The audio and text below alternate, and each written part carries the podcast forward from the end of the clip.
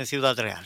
Según los datos publicados por el Ministerio de Trabajo y Economía Social, el desempleo ha crecido en 493 personas en enero en esta provincia, un aumento del 1,34% respecto al mes anterior. Sin embargo, la tasa interanual señala un descenso de casi 2.400 parados en Ciudad Real.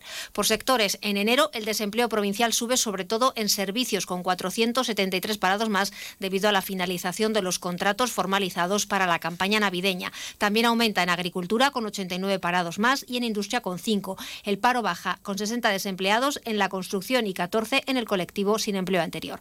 Por sexos, el paro femenino sigue siendo el doble que el masculino. En Ciudad Real hay más de 25.000 mujeres desempleadas frente a algo más de 12.000 hombres. En cuanto a la contratación, se registraron 10.300 contratos de trabajo en la provincia, unos 800 más que en el mes anterior, de los que algo menos de la mitad, 4.700, fueron indefinidos.